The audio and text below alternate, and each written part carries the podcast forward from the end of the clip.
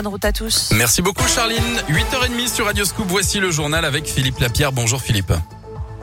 Bonjour Guillaume, bonjour à tous et à la une. Quel avenir pour le métro à Lyon Prolonger une ligne existante ou bien créer une cinquième ligne?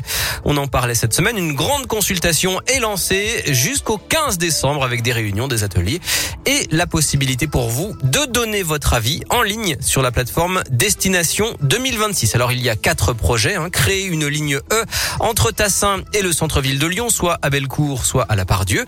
Ou bien prolonger la ligne A jusqu'à Mézieux, la ligne ligne B jusqu'à Rieux-la-Pape ou la ligne D jusqu'à La Duchère. Les élus du Citral vont trancher au printemps et rien n'est encore décidé selon son président Bruno Bernard. Depuis 30-40 ans, les choix qui ont été faits sur l'agglomération, c'est de ne pas développer le métro. Et donc nous réinterrogeons cette question, faut-il développer le métro? Ça va nous engager sur 20-30 ans en termes de financement et en termes d'exploitation sur beaucoup plus longtemps. Donc il y a besoin de partager les enjeux. Euh, d'abord les enquêtes qu'on a, les études de mobilité, les développements urbains possibles, la position de chaque maire, de ce qu'il souhaite, le consensus qu'on pourrait trouver. Il faut aussi faire des choix. Est-ce qu'on met sur le métro? Est-ce qu'on met sur du tramway qui est lui fois moins cher au kilomètre? Il faudra aussi regarder quelles sont les alternatives. Est-ce qu'il y en a aussi efficaces en termes de desserte mobilité ou pas loin et qui pourraient peut-être être moins cher et plus rapide. Voilà, on vous a mis euh, toutes les infos sur ces quatre projets sur euh, radioscoop.com.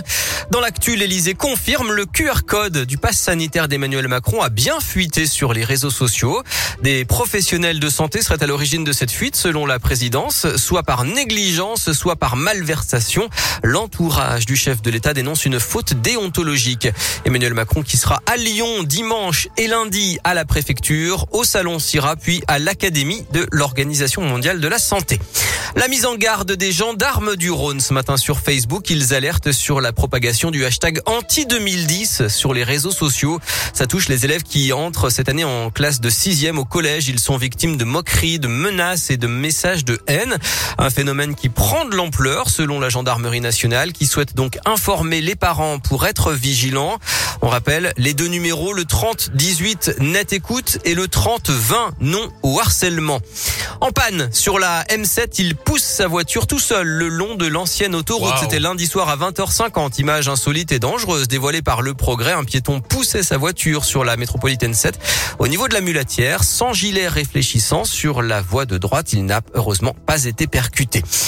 Lui est connu pour son rôle dans Taxi 5 ou dans Pattaya. L'acteur Saïd Bogota a été condamné à 16 ans de prison par la cour d'assises des mineurs de l'Essonne pour avoir enlevé, séquestré et tenté de tuer une ado de 17 ans sur fond de jalousie amoureuse.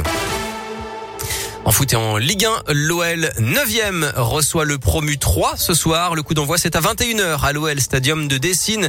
Et puis coup dur pour l'OL féminin, Wendy Renard s'est blessé avec les Bleus et devrait être indisponible 10 à 15 jours. L'équipe de France qui s'est imposée hier en Slovénie 3-2 en qualification à la Coupe du Monde 2023. Et puis enfin encore des animaux sauvages en vadrouille dans les rues de l'aglo après le buffle et le dromadaire lundi à Fézin.